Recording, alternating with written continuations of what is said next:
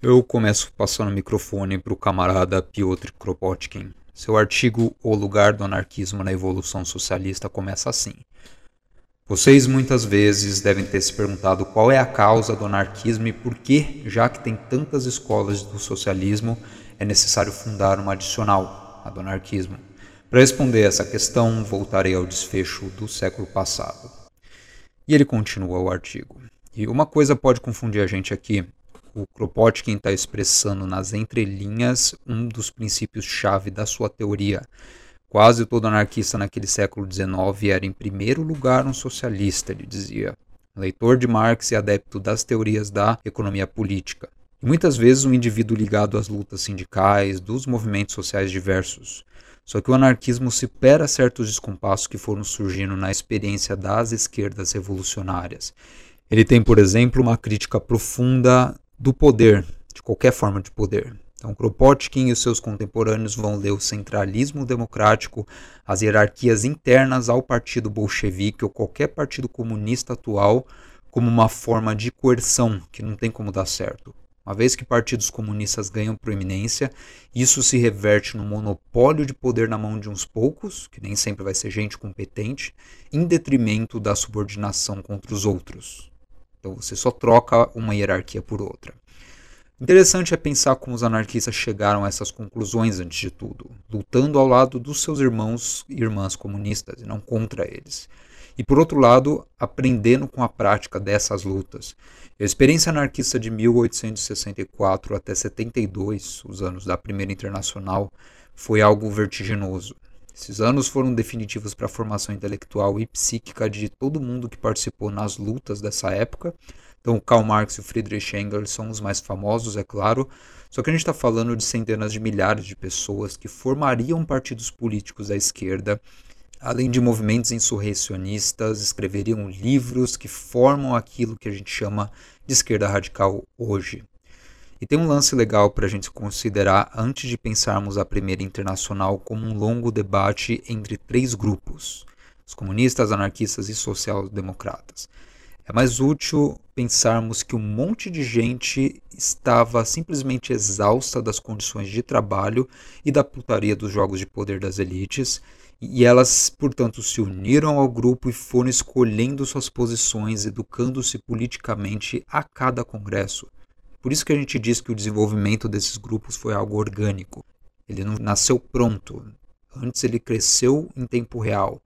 Então houve um bocado de esforço dos envolvidos para fazer o movimento ganhar corpo, só que não é todo dia que você faz um punhado de anticapitalistas em Londres se reunir uma bela tarde e dez anos depois você já tem um movimento com milhares de pessoas, com representantes que vão desde a Argentina lá embaixo até a Rússia. E o contexto é tudo aqui para explicar como isso aconteceu. Eu cito: durante o período de 1859 a 1871, houve três grandes guerras europeias: a austro-francesa, a austro-prussiana e a franco-alemã, além de conflitos menores como as guerras da Áustria e da Rússia contra os dinamarqueses. O mapa da Europa havia sido refeito, o Império Francês havia caído, houve uma luta constitucional na Prússia, o absolutismo austríaco entrava em colapso e a Itália unificada surgira. Houve uma grande revolução na Espanha, a Comuna de Paris foi estabelecida e suprimida, a servidão foi abolida da Rússia. O movimento de massa dos trabalhadores havia começado em alguns dos principais países da Europa e assim por diante. Então, todos esses acontecimentos, testemunhando o estável equilíbrio da Europa de então, suscitaram grandes expectativas despertaram esperanças de iminentes transformações e convulsões sociais. Esse é o trecho do Yuri Steklov, a História da Primeira Internacional, livro 2, capítulo 7. Havia, portanto, expectativas frente a um mundo novo que estava surgindo, tendo em vista o completo fiasco que estava sendo a política dos grandes monarcas europeus. Então, a Europa, seu sistema político e econômico, o capitalismo, já dava provas de obsolescência, já que o resultado dele era guerra atrás de guerra. Péssimas condições de vida para 99,9% da população. Em suma, algo muito distinto do que a gente deveria entender por vida em um mundo civilizado. Hoje a gente fica louco quando arrancam nossos direitos trabalhistas, só que naquela época não existia nem direito para quem trabalha. Então o formato dos direitos trabalhistas em si teve que ser inventado, formulado como tecnologias jurídicas e propostos frente a governos de uma gente de nariz empinado que acreditava ter sangue azul. É, então, jornadas de 10, depois de 9, depois de 8 horas por dia, além de licença maternidade, de seguro contra acidente de trabalho mesmo, até férias remuneradas, que parece algo tão óbvio, não era naquela época em nenhum ramo do trabalho. E os anarquistas foram centrais no desenvolvimento de algumas técnicas para coagir os empregadores a ceder esses direitos. A tática de greves gerais foi uma delas, uma ideia preferida do Bakunin, e aqui é o momento em que a gente pode se beneficiar seguindo uma cronologia dos vários encontros da Internacional, porque ela foi palco da discussão justamente desses pontos. Esses encontros da Internacional funcionavam como reuniões em diferentes cidades, ao estilo de congressos democráticos. Então, cada grande sindicato ou mesmo movimento inscrevia um delegatário ou delegado, como eles chamavam, essa pessoa, por sua vez, se sentava nos congressos e tinha direito a falar o que bem entendesse, opinar e votar nas pautas estabelecidas em grupo. Então, por exemplo, o Congresso de Genebra de 1866 se ocupou da questão do sindicalismo, porque já havia sindicatos há muito tempo, eles eram herdeiros das guildas medievais, inclusive, só que eles geralmente funcionavam para proteger só trabalhadores de um determinado ramo. Então, você trabalha como relojoeiro, por exemplo. Você pagava sua contribuição mensal ao sindicato e, no caso de um acidente que te incapacitasse por resto da vida, o seu sindicato cuidava da sua pensão e não deixaria sua família passar fome.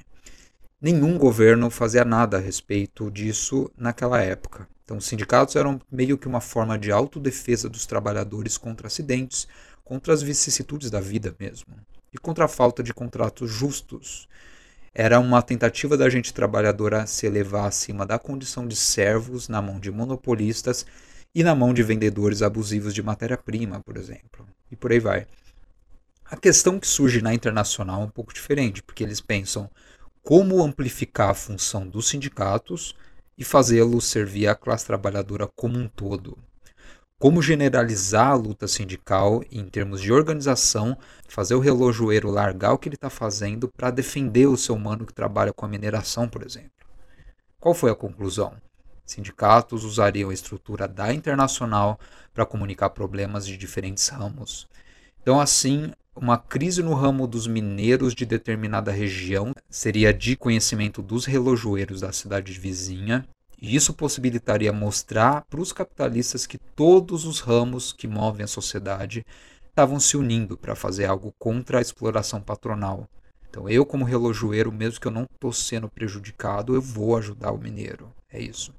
O Karl Marx, é claro, foi a figura central aqui e a sua proposta foi as lutas sindicais personalizadas para defender um ou outro ramo da indústria terá como segundo passo uma ampliação de escopo, ela trata-se de instrumentalizá-la para a luta de classes, uma luta econômica de quem produz contra quem administra, proletariado contra o capitalista. Esse foi um momento de glória para Marx, porque o resultado das greves gerais que, que surgem a partir daí foi surpreendente, até para quem estava fazendo parte delas. Os anos seguintes, de 1867 até 1869, foram marcados por paralisações, lockouts imensos na Europa inteira. O movimento operário britânico, principalmente, vai conquistar um bocado de novos direitos e garantias com essa estratégia.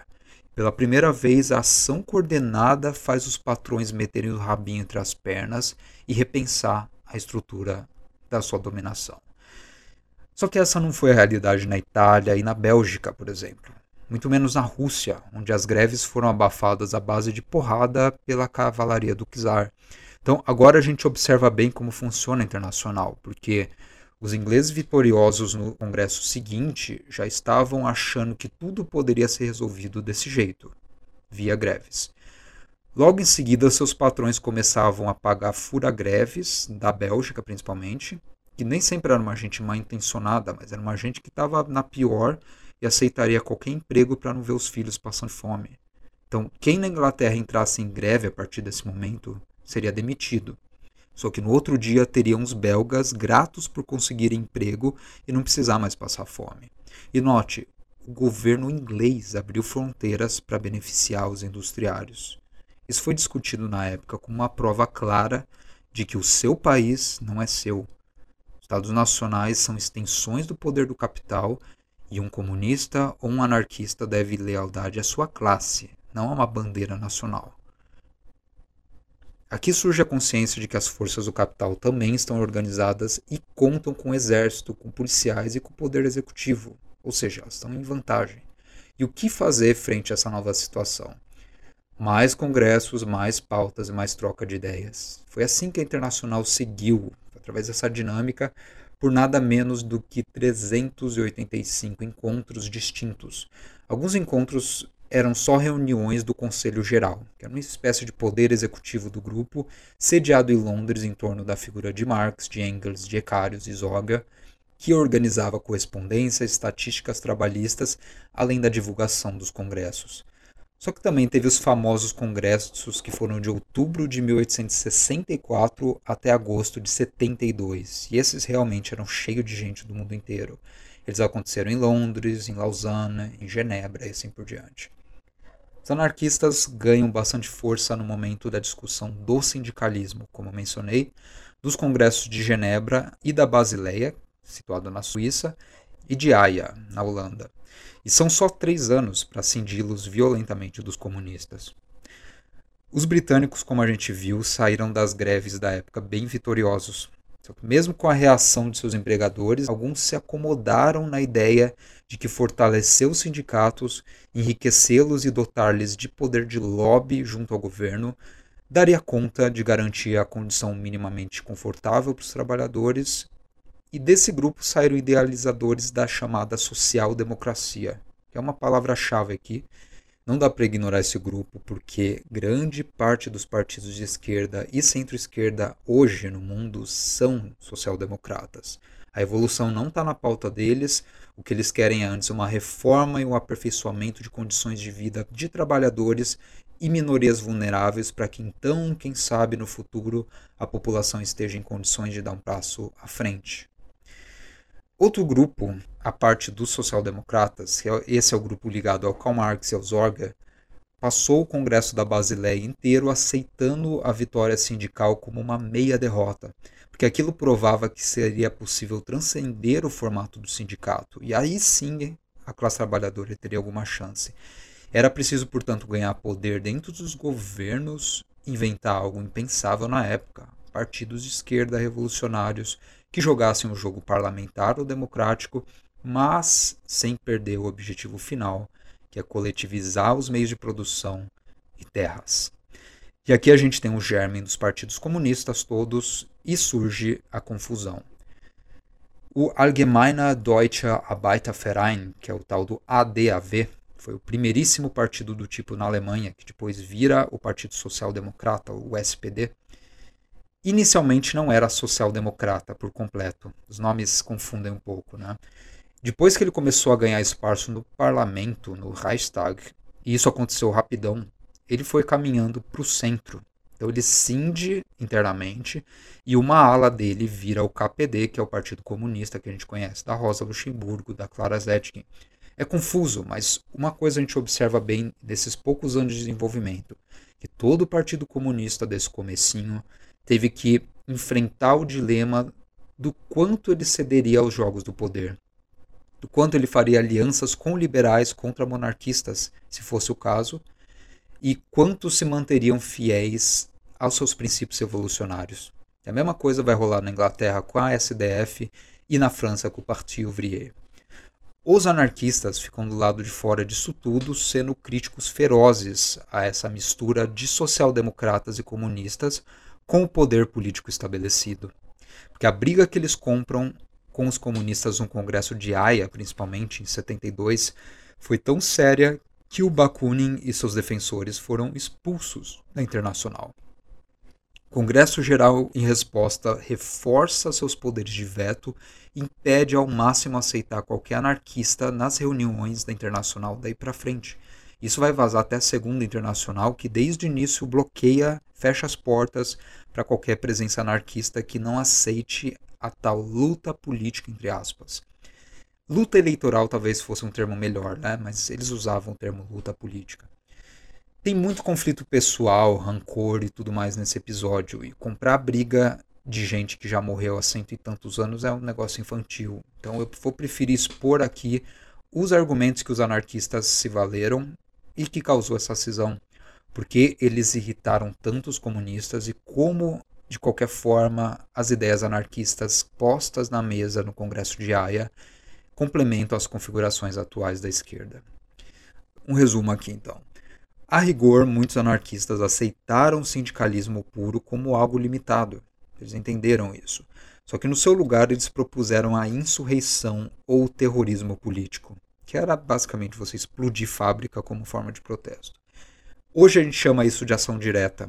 Renda o exército, arme o povo, queime os registros bancários, dívidas e documentos de posse. A sociedade começa do zero, tendo como a única base a liberdade plena dos indivíduos. Eu vou citar um dos grandes anarquistas para que isso não soe banal. O grande Érico Malatesta, no texto chamado Reformismo, escrito em meados de 1920, inicialmente argumenta contra os social-democratas. Ele vai dizer: o erro fundamental dos reformistas é o de sonhar com a solidariedade, uma colaboração sincera entre senhores e servos, entre proprietários e trabalhadores, que ainda que pudesse ter existido aqui e ali em períodos de profunda inconsciência das massas e de ingênua fé na religião e recompensas, é totalmente impossível hoje. Aqueles que imaginam uma sociedade de porcos bem alimentados que bamboleiam contentes sob a ponteira de um número reduzido de criadores que não levam em conta a necessidade de liberdade e o sentimento de dignidade humana, que realmente acreditam num Deus que ordena para desígnios obscuros o pobre a ser submisso e o rico a ser bom e caridoso, esses também podem imaginar e aspirar a uma organização técnica da produção que assegure abundância a todos e seja ao mesmo tempo materialmente vantajoso tanto para os patrões como para os trabalhadores. Só que na realidade, a paz social, entre aspas, baseada na abundância para todos, continuará sendo um sonho enquanto a sociedade estiver dividida entre classes antagonistas, isto é, pregadores e empregados, e não haverá paz nem abundância. Aqui o Malatesta acerta em cheio no problema dos sindicalistas ingleses que a gente mencionou. Eles são trabalhadores, geralmente de áreas com alto nível de especialização, que acabaram conquistando seus direitos em melhores condições fortaleceram seus sindicatos a ponto de quase se verem como um grupo à parte, uma aristocracia dentro da classe trabalhadora, digamos. São os sindicatos dos engenheiros na Inglaterra inicialmente, mas isso virou outros. E hoje eles formam um tipo social que a teoria marxista chama de PMC, né, a tal da classe profissional gerencial. A gente tem dois episódios do podcast só sobre isso, tá? Vou deixar o link aqui. Isso acabou historicamente só dividindo a classe trabalhadora em sua luta contra o capital. Isso acabou dividindo as lealdades de diferentes ramos e áreas da classe trabalhadora e só atrasou qualquer ação revolucionária na história. E a questão que dividiu os anarquistas dos comunistas, especificamente, foi a dos partidos e do centralismo democrático, que tem um pouco a ver com isso que eu falei acima. Então, na resolução 9 da Conferência de Londres, a gente lê o seguinte trecho escrito por Karl Marx, o comunista. Ele diz: em sua luta contra as forças coletivas das classes possuidoras, o proletariado só pode atuar como classe organizando suas forças um partido político independente, trabalhando em oposição a todos os antigos partidos formados pelas classes possuidoras, a burguesia e a pequena burguesia. Uma tal organização do proletariado como partido político é indispensável para que se alcance o triunfo da revolução social e, acima de tudo, para que se atinja seu objetivo último, a abolição das classes. E aqui é o ponto que os anarquistas discordam. Continua a citação do Marx. A coalizão de forças operárias já conquistada no campo industrial, com essas greves que a gente falou, deve servir de alavanca nas mãos da classe operária em sua luta contra o poder político dos exploradores. Os senhores de terra e do capital invariavelmente fazem uso de seus privilégios políticos para perpetuar e defender seus monopólios econômicos e para escravizar o trabalho. A conquista do poder político torna-se, assim, dever primordial do proletariado. Então, isso é o discurso inaugural da Associação Internacional dos Trabalhadores de 1864, assinado pelo Marx. A reação imediata dos anarquistas Bakunin e Guillaume foi a seguinte: não se pode esperar nada da estrutura parlamentar, porque ela foi criada pela burguesia.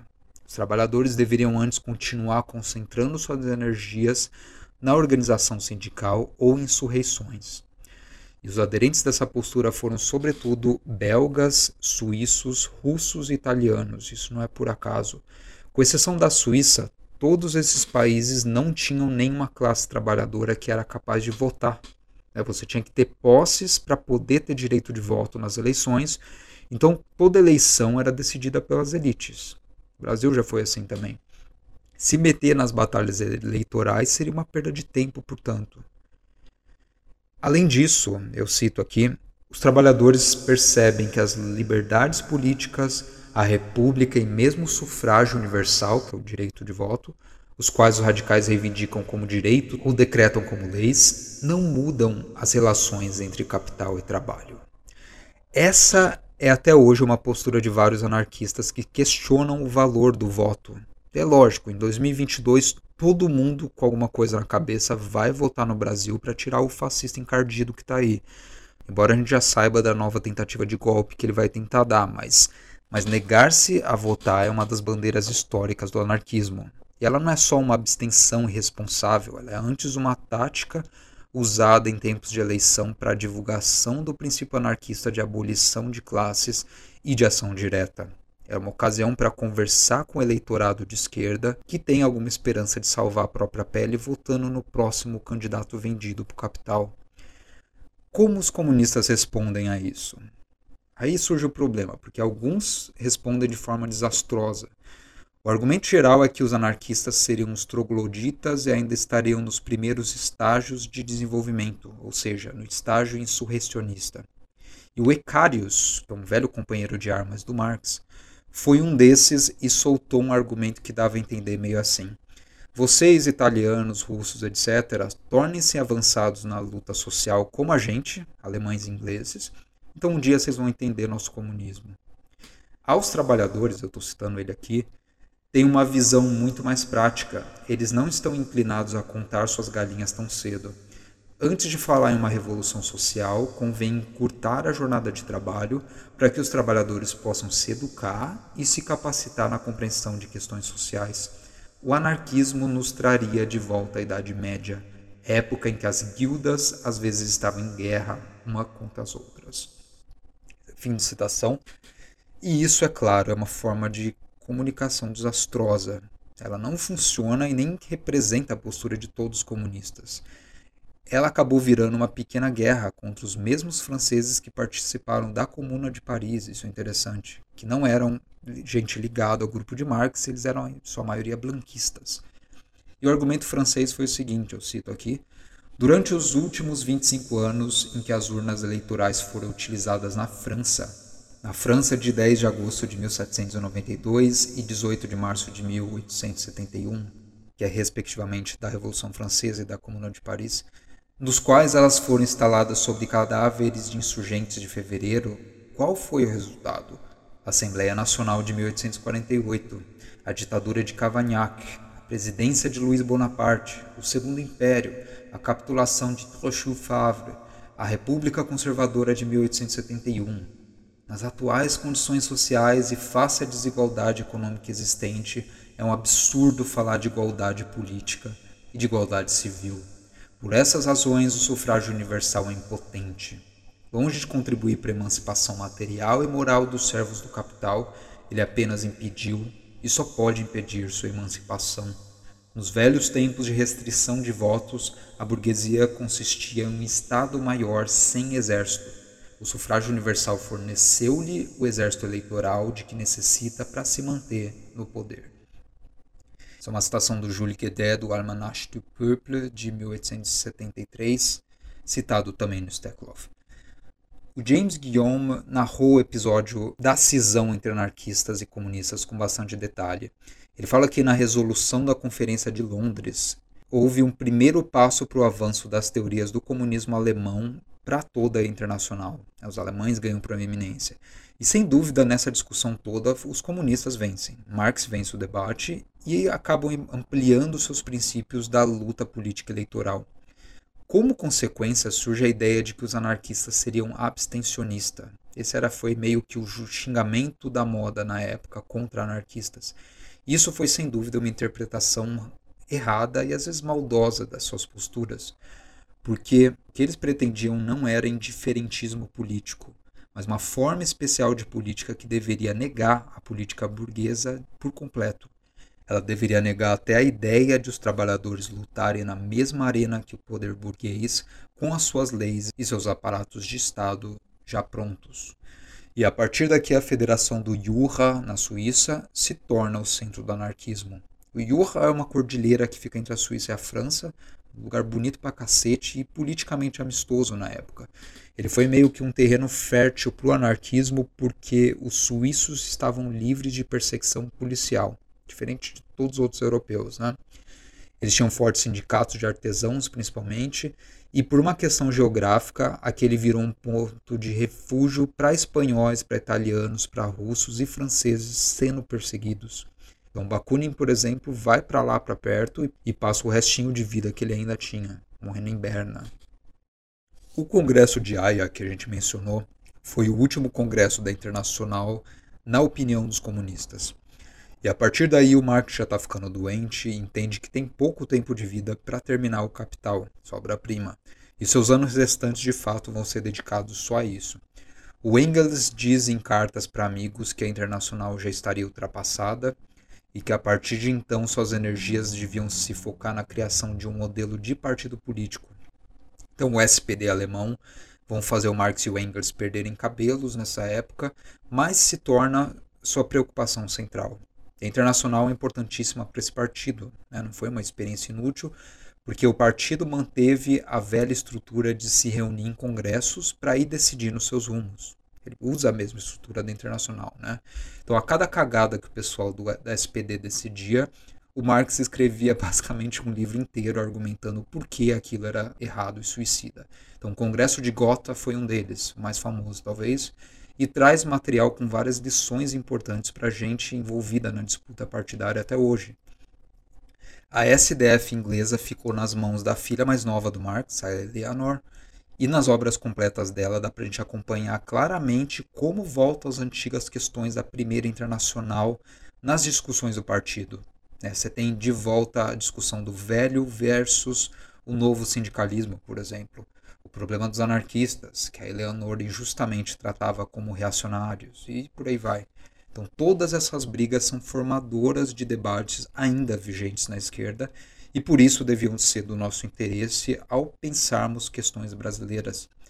Que a gente não precisa reinventar a roda a cada eleição, saca? Há pilhas e pilhas de livros de debate sobre vários dilemas históricos das esquerdas que podem sim dar uma luz na luta que une todos nós, a luta pela completa destruição do capitalismo, do Estado burguês e do fascismo.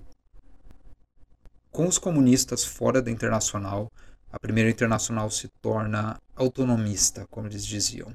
Então, boa parte dos livros de história vão parar por aqui, talvez por considerar os desenvolvimentos anarquistas menos importantes, só que não é o caso do livro do historiador Yuri Steklov que 50% do livro dele é dedicado à internacional anarquista a partir de 1872. E não faz sentido resumir o que cada encontro discutiu aqui. Só que esse é o momento em que vertentes centrais do anarquismo surgem e são discutidas. Aqui a gente tem definições importantes do conceito de ação direta, por exemplo. Uma visão renovada do anarco-sindicalismo surge aqui. A questão da propaganda mediante atos a ideia do anarcocomunismo e a ideia do terrorismo econômico. O Bakunin já estava perto da morte no momento, estava super doente, e tanto Kropotkin quanto Malatesta, sem dúvida, vão se tornar os teóricos de destaque desse momento, desse finalzinho da Internacional, e começar a ler os dois por seus textos que comentam esses congressos finais. É um caminho muito bom para a gente entender como a teorização anarquista amadureceu nesses anos. O Kropotkin resume os pontos dessa última fase como um todo num texto chamado Princípios da Anarquia na Evolução Socialista. Ele vai falar que esses três princípios são centrais aqui. Número um, emancipação do produtor do jugo do capital, produção em comum e consumo livre de todos os produtos do trabalho comum. Número dois, emancipação do jugo governamental, livre desenvolvimento dos indivíduos em grupos e federações, livre organização das mais simples à mais complexa, segundo as necessidades e tendência de ambos os lados. Número 3, emancipação da moralidade religiosa, liberdade moral sem compulsão e autoridade, desenvolvendo-se a partir da vida social e do hábito. O que foi dito acima não é um sonho de estudantes, é uma conclusão que resulta de uma análise das tendências da sociedade moderna o anarcocomunismo é a união das duas tendências fundamentais da nossa sociedade, uma tendência rumo à igualdade econômica e uma tendência rumo à liberdade política. Enquanto o comunismo se apresentar sob uma forma autoritária, que implica necessariamente um governo munido de um poder muito maior do que possui hoje, ele não encontrará adeptos suficientes. Os anarquistas sempre foram mais pluralistas que os comunistas. Para algumas pessoas isso é bem negativo porque acarreta na desorganização. Então os anarquistas só podem contar com manifestações espontâneas, por exemplo, que surgem sem líderes e sem parâmetros muito claros, como uma ebulição de energias de revolta que estão acumuladas na população geral. Só que a gente não pode ignorar duas coisas que Black Lives Matter, Occupy Wall Street, foram todos movimentos que estruturalmente são anarquistas. Eles não saíram de nenhum partido socialista ou comunista. Igualmente, eles mobilizaram gente que nunca ouviu falar em Bakunin, por exemplo. Essa é justamente uma das forças do não partidarismo, da aversão pelo poder que os organizadores anarquistas têm.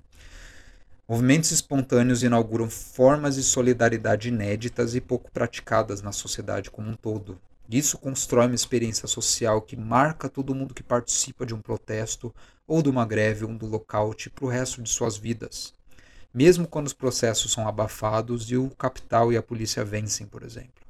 Os dois casos exemplares que ficam como recomendação, inclusive, desse episódio são o seguinte. No país de Gales, em 1984 a 5, gays e lésbicas arrecadaram uma grana e foram para a linha de frente de uma greve de mineradores que não tinham nada a ver com eles. Isso foi uma forma de solidariedade entre dois grupos injustiçados. Um injustiçado por sua identidade, outro injustiçado por questões laborais.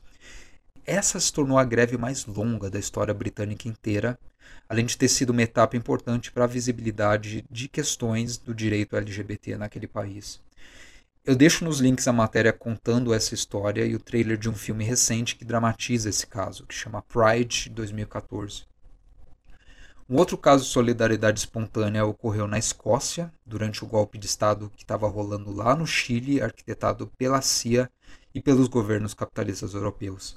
Isso foi em 1973, com o início da ditadura do Pinochet, e nessa ocasião, os trabalhadores industriais que estavam montando os jatos que serviriam para bombardear o país ficaram sabendo de que estava acontecendo, pararam de trabalhar e exigiram reposicionamento do Reino Unido frente a esse golpe.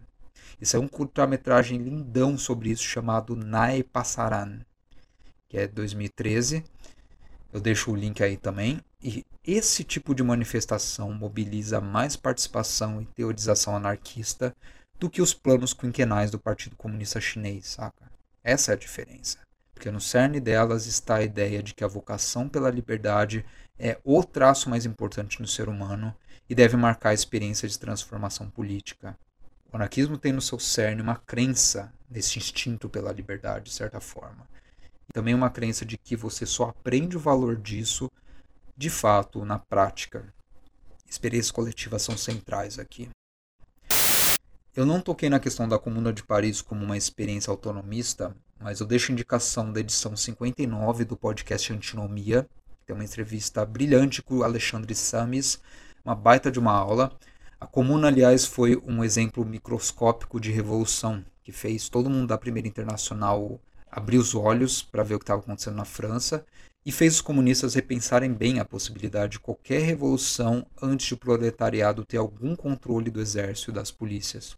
Então, reações diversas à comuna, mais uma vez, ajudam a gente a entender o momento de cisão entre anarquistas e comunistas no Congresso de Haia. Por fim, a página do Wikipedia em português sobre a Primeira Internacional está super bem escrita e vale a pena checar para ver a cronologia dos congressos que eu mencionei e das suas pautas. Só que quem quiser algo mais aprofundado, a gente tem o livro do Yuri Steklov, História da Primeira Internacional.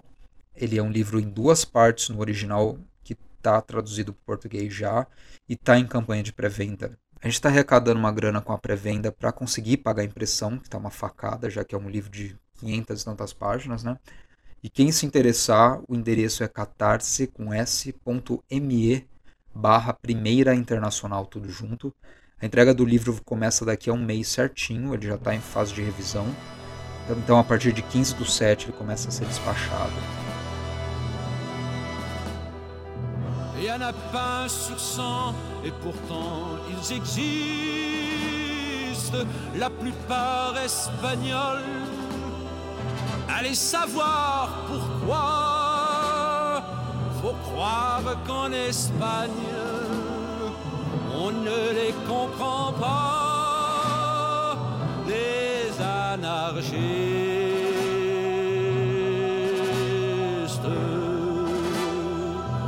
Ils ont tout ramassé, des beignes et des pavés. Ils ont gueulé si fort qu'ils peuvent gueuler encore. Ils ont le cœur devant et leurs rêves au mi-temps. Et puis l'âme toute rongée par des foutues idées. Et un lapin sur cent, et pourtant ils existent, la plupart fils de rien, ou bien fils de si peu, qu'on ne les voit jamais, que lorsqu'on a peur d'eux, les anarchistes.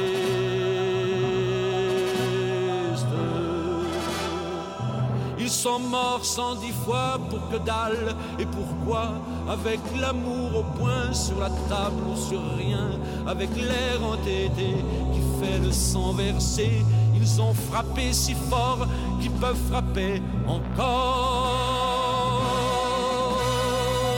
Et un lapin sur cent et pourtant ils existent.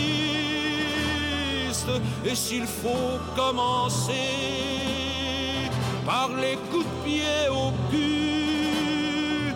Faudrait pas oublier que ça descend dans la rue,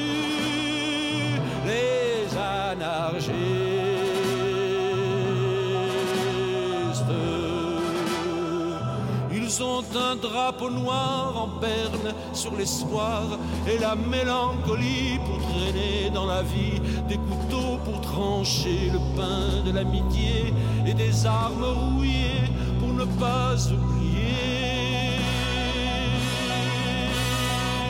Il y en a pas sur cent et pourtant ils existent et qu'ils se tiennent bien. Bras dessus, bras dessous, joyeux et c'est pour ça qu'ils sont toujours debout, les anarchistes.